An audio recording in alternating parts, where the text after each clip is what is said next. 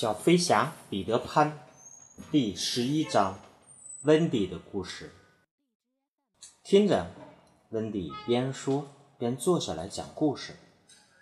迈克尔坐在他脚边，其余七个孩子在床上听他讲故事。从前有一位先生，不应该把先生换成女士。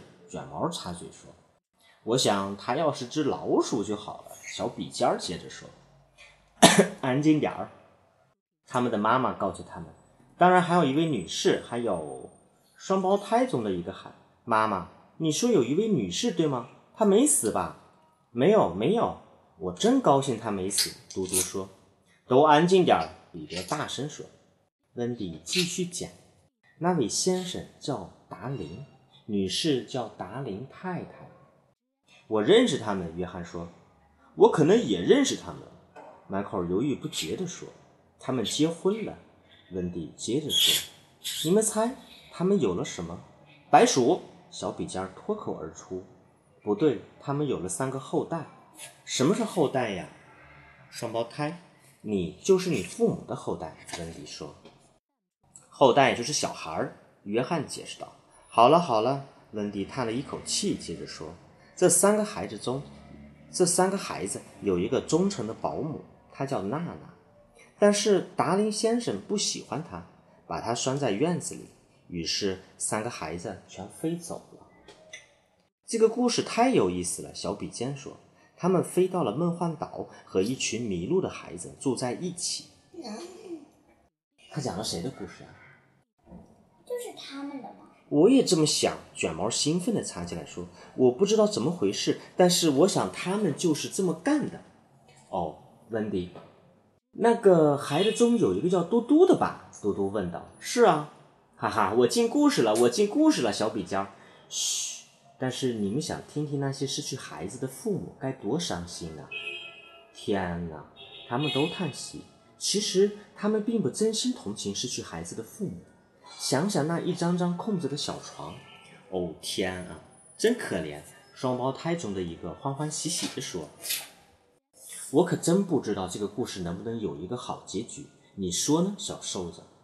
双胞胎中的另一个说：“我真担心会有什么样的结果。要是你知道母爱有多么伟大，你就会无所畏惧。”温迪洋洋得意地说：“他知道了彼得最不爱听的部分。”我特喜欢母爱。嘟嘟一面说，一面用枕头打小笔尖。你呢，小笔尖？我也是。他把枕头扔了回去。要知道，温蒂得意地讲下去。我们的女主角知道妈妈会永远开着窗户等着孩子们飞回来，所以他们快快活活地在外面待了好几年。那么，他们到底有没有回家呀？好吧，我们就来看看结局吧。温迪打起精神说：“大伙儿都探过头，想更好的看看结局。”一年年过去了，那个回到伦敦火车站不知道自己年龄的。优雅女士是谁呢？哦，温迪，她是谁呀？卷毛大声问，好像她根本就不知道结局似的。她就是美丽的温迪呀。哦，那么他的两个伙伴是谁呢？是不是已经长成小伙子了？是约翰和迈克尔吗？对了，就是他们俩。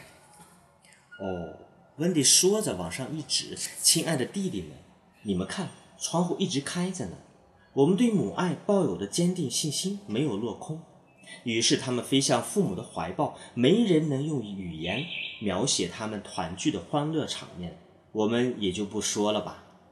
故事讲完了，孩子们和漂亮的讲述者一样高兴。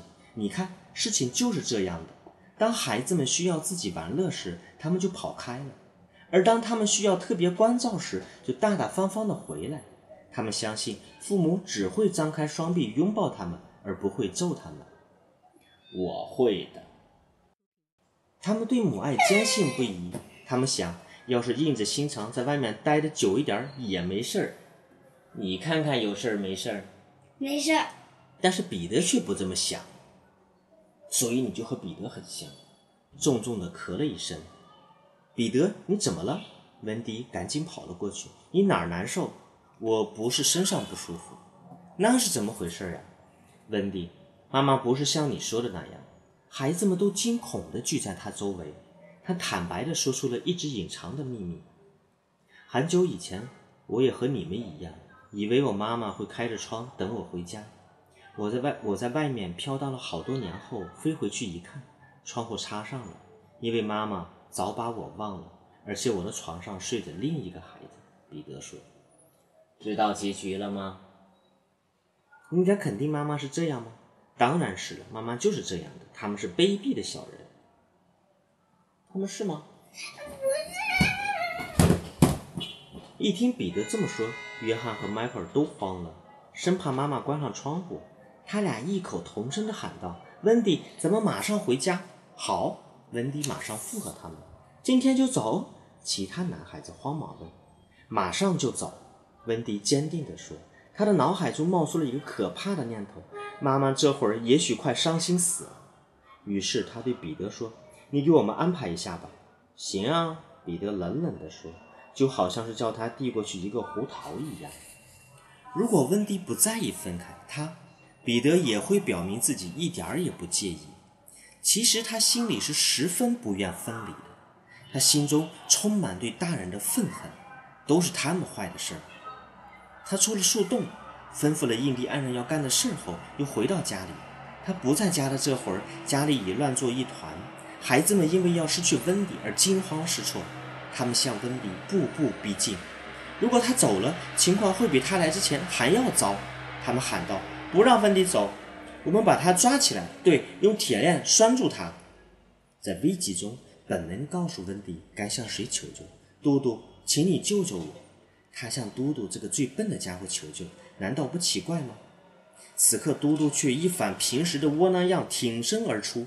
你们以前谁也没把我嘟嘟当回事儿，今天谁要先对温迪无礼，我就狠狠地给他放点血。嘟嘟这会儿气势如虹，他拔出短刀，其他孩子都不安地退了回去。这时彼得回来了，但孩子们看出，从他那儿也得不到什么任何支持，因为彼得不会违背一个女孩子的意愿，强行把他留在梦幻岛上。温迪，彼得说：“我已经和印第安人说好了，让他们带你们穿出树林。谢谢你，彼得。”然后彼得又用大家听惯了的短促声音说道：“铃叮当会带你们过海的。”小比尖，把去把铃叮当叫醒。小比尖叫了两遍，铃叮当才答应。其实他早就坐在床上听了半天了。铃叮当听说温迪要走了，心里暗暗高兴，但是他不情愿为他送行，所以出言不逊，又假装睡着了。他说他不去。小比尖大声向彼得报告。彼得生气了，他疾步走向铃叮当的卧室。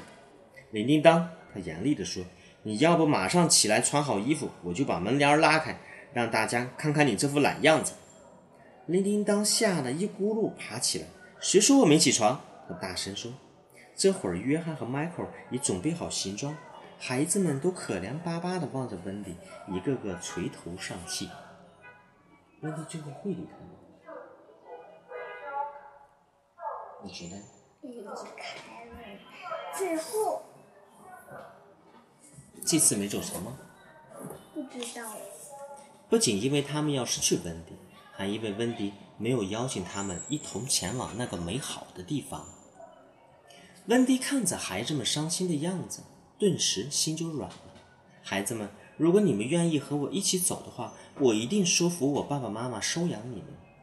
其实这番话是说给彼得听的。但每个孩子都以为是说给自己听的，听了以后马上高兴地蹦了起来。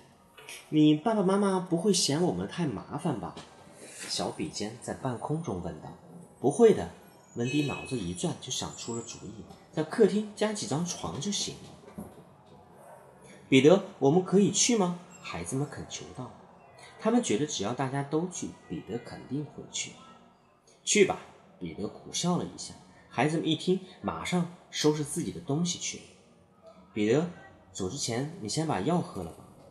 比温迪觉得他把一切都安排好了。他喜欢给他们吃药，有时给的太多了，其实也不是真药，只是水，是从葫芦里倒出来的水。他每次都先摇摇葫芦，认真的数出几滴，看上去好像真是药水一样。彼得脸上的表情把他的心一下子揪住了。彼得，收拾你的行李吧。他声音颤抖地说：“不用了。”他装出一副满不在乎的样子。我不跟你们一起去。去吧，彼得。不去。为了显示他对温迪的离开无所谓，他斗气般的吹起了笛子，在屋里走来走去。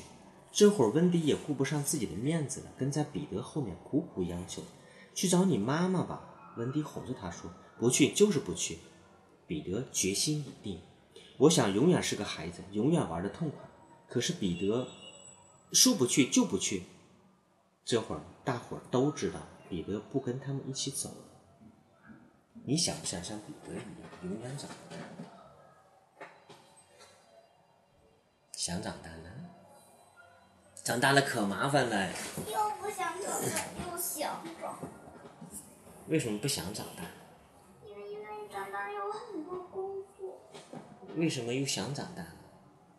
因为长大了还可以有小孩子。你想要个小孩子呢？陪我玩。陪你玩儿？或者要个弟弟妹妹。小孩子是陪父母玩的，是不是？那你每天陪我玩了，是吗？可以每天陪我玩。工作太多嘛。彼得不走，大家都目瞪口呆的看着他。他们每个人扛着一根小棍子，上面挂着一个小包。他们的第一个念头就是：如果彼得不去，他们也许改变主意，他们也不去了。彼得很骄傲，他沉着脸说：“如果你们找到你们的妈妈，但愿你们喜欢他们。”这句讥讽的话使大家都有些不痛快。大多数人看上去有些茫然。脸上流露出这样的表情，要回家不会是傻瓜吧？好了，别再叽叽喳喳、哭哭啼啼的了。彼得大声说：“再见吧，温迪。”他高兴地挥手告别，好像是催大家快点走，他还有重要的事情要办似的。温迪握住了他的手，因为他看不出来他想要个顶针，也就是要一个吻。你能记着换换法兰绒的衣服吗，彼得？温迪依依不舍地说。他总是对他们的法兰绒衣服特别关注。能？你会按时吃药吗？会的。也没什么好说的了。有那么一小会儿尴尬，但彼得不是那种在众人面前表现软弱的人。他大声喊道：“铃叮当，准备好了吗？”“好了，好了，前面带路。”铃叮当飞快地从最近的树洞飞了出去，但是没人跟着他出去，因为他们发现海盗正在对印第安人发动可怕的进攻。地面上刚才还寂静无声，这会儿一片混乱。你可以听到铁器撞击的声音，地下是死一般的沉寂，大家都惊呆了，张着的嘴都合不拢了。此时，彼得紧握着短剑，两眼闪烁着战斗的激情。